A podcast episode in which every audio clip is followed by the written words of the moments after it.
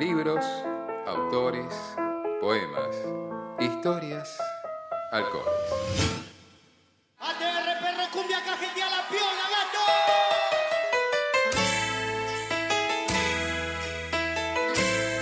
Bebido y leído. Por Patricia González López. El maridaje perfecto en mala en mala.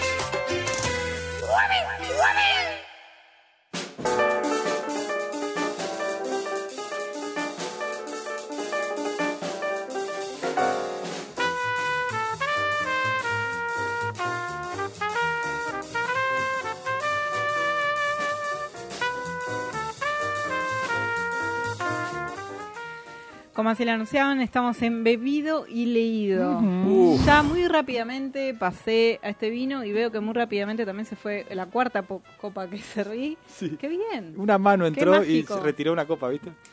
Sí, Se fue más rápido que, que Cristiano Sí, Ronaldo. ni me di- estuvo ni el me di productor. cuenta. Muy bien.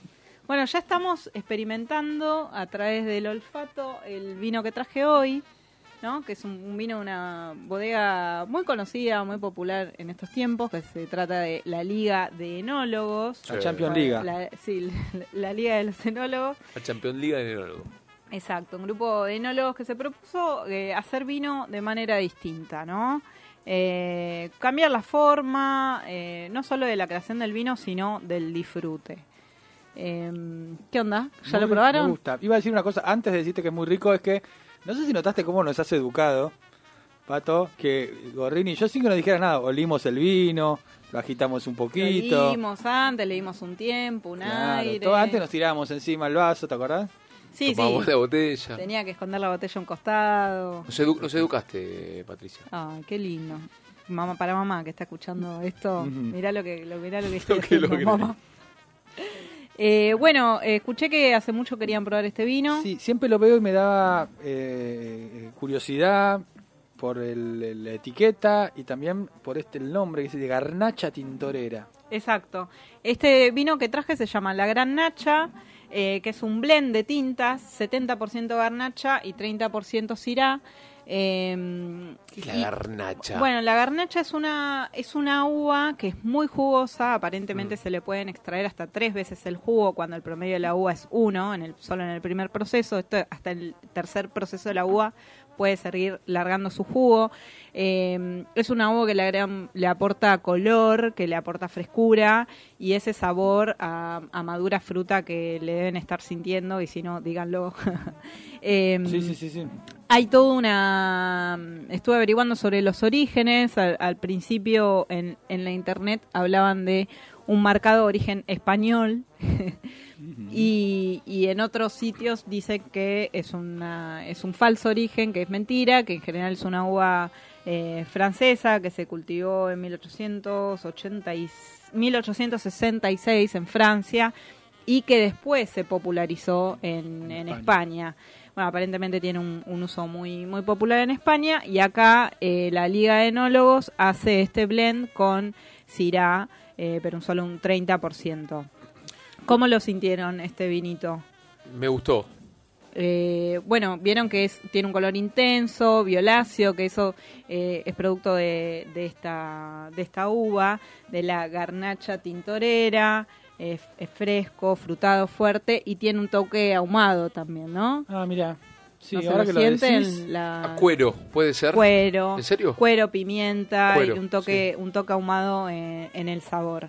Y tiene otra característica esta uva, si ustedes se fijan, por ejemplo, si van a la página o a, o a cómo promociona la Liga de Enólogos este vino, lo definen como eh, un vino capaz de, enfrentarse a cualquier adversidad y salir de ahí gloriosa y mejorada. Bien. Eh, A mí me pasó, a diferencia quizás de otros vinos que trajiste, que no es tan no es tan ligero, no es tan fácil de tomar. Pero a mí me gusta eso. Exacto, bueno, tiene una acidez, un Una, poco hay una más importante, un complejidad. cuerpo. exacto. Me, me parece, a mí me gustó. Que viste que cuando lo tomás te, te cuesta un poquito al- a lo último. Sí. ¿No te cuesta? Y tiene como alcohólico. el, el- como el gusto cuando probás una fruta que tiene un gusto fuerte, no sé cómo decirlo. Acidez. La acidez esa Sí, que tienen acidez. algunas frutas, que es, es rico, pero te, te genera un, A mí, me- a mí me gusta ese tipo de, de vino. Sí, es que, que los vinos suaves lo asocian, son vinos que tienen menos acidez, quizás más ligeros para tomar en cualquier momento, y los de gran acidez son esos que te hacen pasar bien la chura, ¿no? Que te barren bien. Eh, Te limpian la chura. para mí la chura es el, Es la medida. La es el índice a chura. Eh, bueno, perdón, eh, perdón la Liga de Sí. los Enólogos, pero esta es mi forma. Discúlpeme, Ustedes me- señor Liga. Ustedes Esto me- y Sí, ustedes me- aparte, mira, eh, es muy interesante porque ellos tienen tres reglas, ¿no? Primero dicen, el vino es para todos. Ahí está. No hace falta ser un gran conocedor para, para, para poder tomar vino, para poder acercarse al vino. Cumplido. Después dicen, no, eh, hay otra manera de crear vino y por eso se juntaron siete enólogos a co-crear, a hacer co-creaciones de, de estos vinos y después dicen no hay reglas para disfrutar, con lo cual no hay, no hay reglas. Yo quiero meter la chura como indicador de, de la acidez del vino y el maridaje y bueno. Me gusta eso, no hay reglas para disfrutar, porque hay una cierta... Solemnidad, Como, ¿no? en todo lo que, como en todo lo que hay, siempre hay una... Un, hay como, ¿Cómo puedo decirle? Hay jacobinos, hay fariseos, ahí están los, los reglamentaristas, los fundamentalistas. Así Dicen, es. ¿Cómo vas a mezclar la garnacha con una chura? ¿Cómo vas a ahogar- Esto no se toma así. No. ¿Cómo le vas a poner, no sé, mayonesa, qué sé yo, a tal cosa? a garnacha con el, con el riñón? Estás loco, Estás vos. loco, dice- No, bueno, sí. Y, y- y enseguida reglamentarizan y convierten en, en algo solemne y, Y lo- la riguroso, la algo que hay que beber, por ejemplo. Sí, tal cual. El cómo vas a mezclar esto con lo otro es una, una de las expresiones más detestables, ¿no? Bueno, pero para ello no es un poco bebido y leído. Y sí, por supuesto, por eso Para me siento identificada. todo esto. Por eso me siento bastante identificada con, con, con las tres máximas que tiene, que tiene la bodega, que tiene este grupo de enólogos, y que si repasamos todos los vinos que estuvimos probando en este año, hay muchas bodegas que se proponen salir de lo común, Mm. ir más allá, desafiar, ar- acercarse al público de otra manera. Digo, bueno, esta, esta bodega con esto lo está haciendo. Yo he probado otros vinos de la bodega que son bastante más ligeros y este vino tiene una, una potencia, mirá cómo se está cómo está mostrando los bíceps eh, la figura que está La en la etiqueta. Y sí. Así que bueno, eh, esta es la gran nacha de mm, eh, la Liga de los Enólogos. En internet lo, lo- lo encuentran con la liga de enólogos.com.ar y la Liga de Enólogos con una sola E en Instagram, si quieren conocer un poco más. Perfecto. Esto está en todos los supermercados, ahora no me acuerdo el precio, así que no se los voy a decir. ¿Les gustó? Me encantó. Y es un precio medi- medio, tranquilamente. ¿eh? Sí, Porque sí, Si no, no accesible. me hubieran intentado. Accesible en general.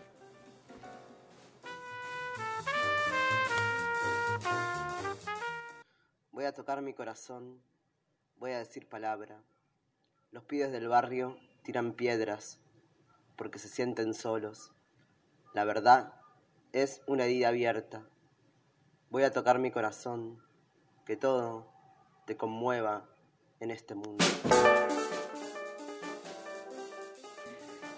Estábamos escuchando a Inés Púrpura. Qué lindo. Eh, ¿Es el apellido así o es mentira? No, es el, el nombre artístico de. Gael, de Gael, de Gael Inés, poeta nacido y criado en Merlo. No sé si se acuerdan de aquel capítulo de Vivido y Leído, donde les Con presenté poetas Merlenses. que después, eh, cuyos libros después iba a traer en la- los siguientes programas. Bueno, lo estoy acuerdo. cumpliendo, La ¿viste? feria de Hurlingham. Exacto. eh, eh, Gael, en- con su proyecto Inés Púrpura, leyó en la Feria del Libro de Hurlingham. Eh, estuvo ahí en la presentación de cartografía del conurbano.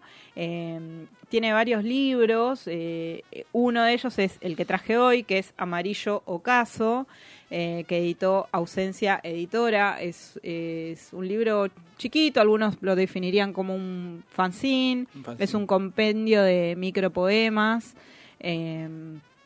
y bueno, Inés Púrpura, soy fan. Me fascina, me parece eh, un poeta de los más importantes de la escena contemporánea. Mirá.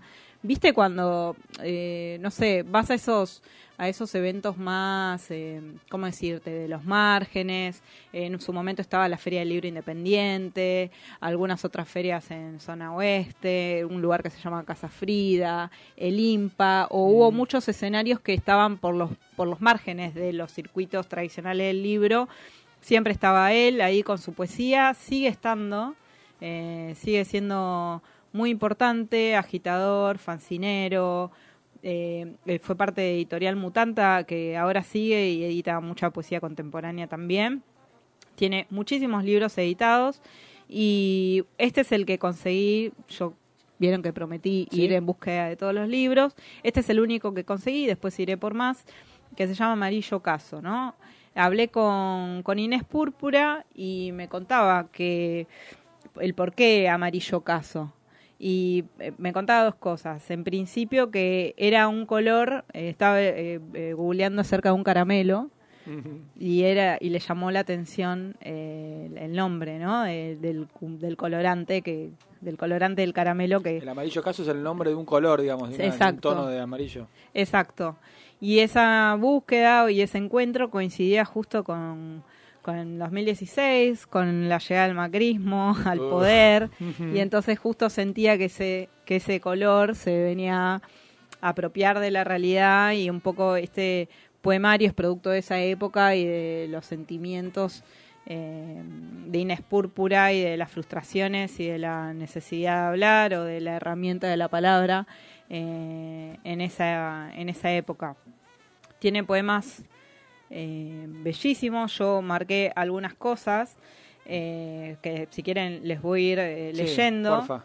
pero mm, en principio voy a arrancar con este, ¿no? Dice, amor, mi cuerpo lastimado te espera. Han intentado borrar, borrarlo. Mi esencia de jugulares y estrellas te espera. Y sé que no hay mayor traición. Quiero cambiar el juego. Quiero que no haya reglas. Qué lindo. Con este poema arranca. Fuerte. Ah, es el primero. Es el primero y ya te marca, ¿no? Un poco de lo que va a venir después. Eh, e hilando los poemas, yo llegué a la conclusión de que en, en este libro se juega el cuerpo, el, el cuerpo que, que, que toma la palabra, que habita un espacio y un tiempo, lo interpreta y le da voz a aquello que queda callado, ¿no? Eh, y sobre todo habla de este cuerpo que han intentado borrarlo.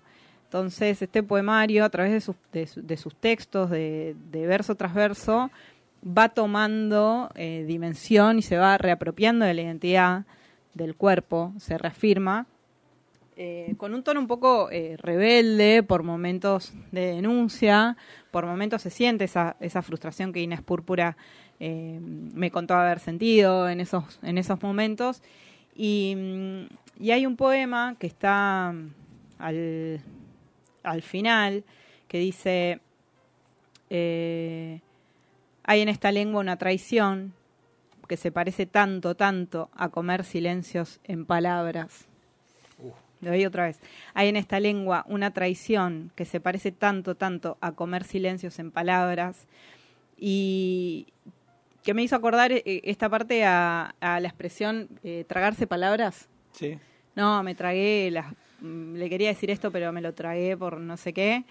Bueno, pienso en que pienso que, que Inés Púrpura en, es- en estos poemas en vez de tragarse las palabras, se traga los silencios, ¿no? Y los, los convierte en, en- en poemas. Y hace como una revisión y una reversión eh, de ahí- eso. Perdón, y ahí Sí. eh, a mí me, yo me quedé con la parte de traición, ¿no? Que decía ahí en esta lengua una traición, Exacto. eh, como si el hecho de, de- de- de tragarse palabras, de, de- de- de- de fu- fumarse ese silencio, digamos, estuviera traicionándose a sí misma. Sí, y, sí para, y para mí hay algo al revés, digamos, callar es la norma. Callar es, es, es lo que te mandan a hacer. Eh, a no hablar de más, o a no contestar, o a, o a no denunciar algunas cosas. Eh, tragarse tragarse las, los silencios en vez de las palabras Sí, hace el efecto Es contrario. irreverencia Exacto. completa. Tal cual. Y para mí es una, una traición a las normas, ¿no? Claro. A, las normas preestablecidas. Eh, Ah, está te- buenísimo. tengo una, se van a morir. A ver, miren, este- miren esto, es hermoso. ¿Viste cómo se le ilumina la Sí, jeta? se le iluminan los ojos. No, me encanta, yo soy fan. Amor, revisa tus penas.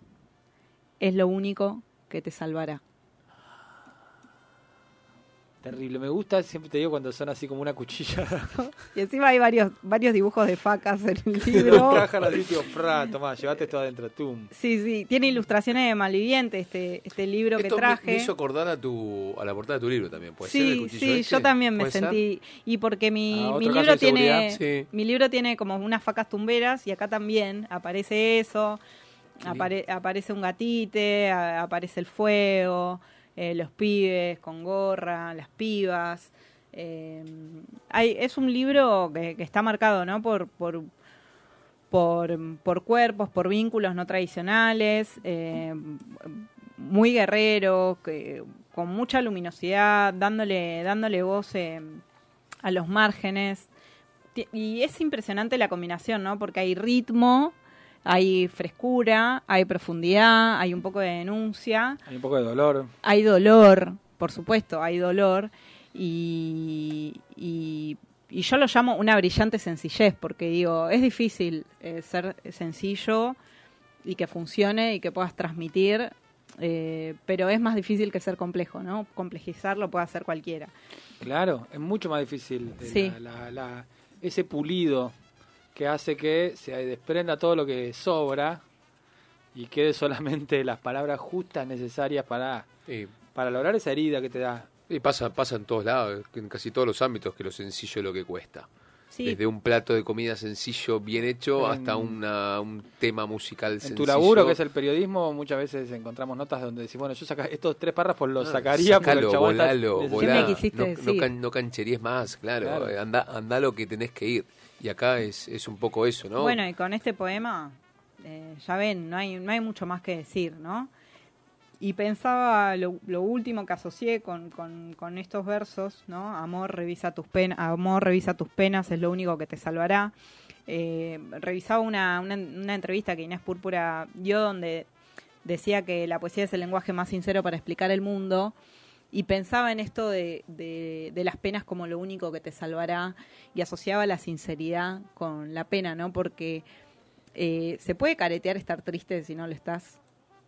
No. No. Tenés que caretearlo, con, podés caretear estar contento, Claro. pero caretear estar triste es medio raro. Entonces, eh, Ah, es muy Pe- difícil. pensaba en esto, en la sinceridad asociado con, con el lenguaje de la poesía y con el lenguaje de la tristeza, con el lenguaje de la pena, que, que, que es, el, el- que es el lenguaje más sincero eh, con, con este poema. Bueno, flashé un montón de cosas. Yo, No, yo sabes cuando, cuando lo leíste pensé, perdón, sí, sí, sí. eh, que las penas son algo mucho más propio y individual e íntimo que las alegrías que pueden ser compartidas, prestadas, eh, alquiladas, no sé. Y las penas, en cambio, Y son aparte hay parámetros. muy intransferibles. Hay parámetros, viste, de la alegría, bueno, o de lo que debería suponer que significa la alegría. Y Mm. la tristeza, bueno. Sí, hay, hay penas que son, quizás que son generales, que son más instantáneas. No, no sé, me imagino un- un- el mundial, que pierde, Ah. y ahí, y- pero ya está. Pero la pena, la pena posta es, Es muy íntima. es muy íntima. no se puede no, no se puede evitar no se puede evitar y es como el lenguaje de la poesía es revelador te, pega te transforma no y hay un impulso creador y transformación en este y transformador en este libro que, que a mí me me, llegan y me dan ganas de seguir leyendo este y otros libros y me dan ganas de recomendarlo. Estamos hablando de Amarillo Caso, de Inés Púrpura, que editó Ausencia Editora, tiene ilustraciones de Malviviente. Pueden ir al Instagram, que, de, que es Ausencia Editora, y bus- buscar los libros, hay una tienda, eh, y conocer más. También Inés tiene dos EP, uno es eh, Catástrofe en Plegarias, eh, y el otro es Mutis Inverso, que lo estoy escuchando hoy a la tarde. Está en YouTube, así que si ponen, por ejemplo, Mutis Inverso, van a ver una mezcla de música con Luis Bauman, por ejemplo, eh, y de recitado de poesía. Digo, porque hoy en día los poetas no solo los lees, o quizás no los lees, pero siempre los escuchás. Digamos, si vas a los eventos de poesía, hay muchas formas de, de conocer la poesía hoy. Para mí es eh, una artista fundamental, Inés Púrpura, Amarillo Caso. Y quiero que nos vayamos escuchando Dale. el poema final para terminar bebido y leído. Un niño llora en la noche, escribo un poema. Una mujer muere en las calles, escribo un poema. La policía mata a otro pibe, escribo un poema. El vecino llora, sus hijos ya no reconocen su voz. Al trabajar doce horas, escribo un poema. Asesinan a otra piba por amar a otra piba. Escribo un poema. Hay en esta lengua una traición que se parece tanto, tanto a comer silencios en palabras.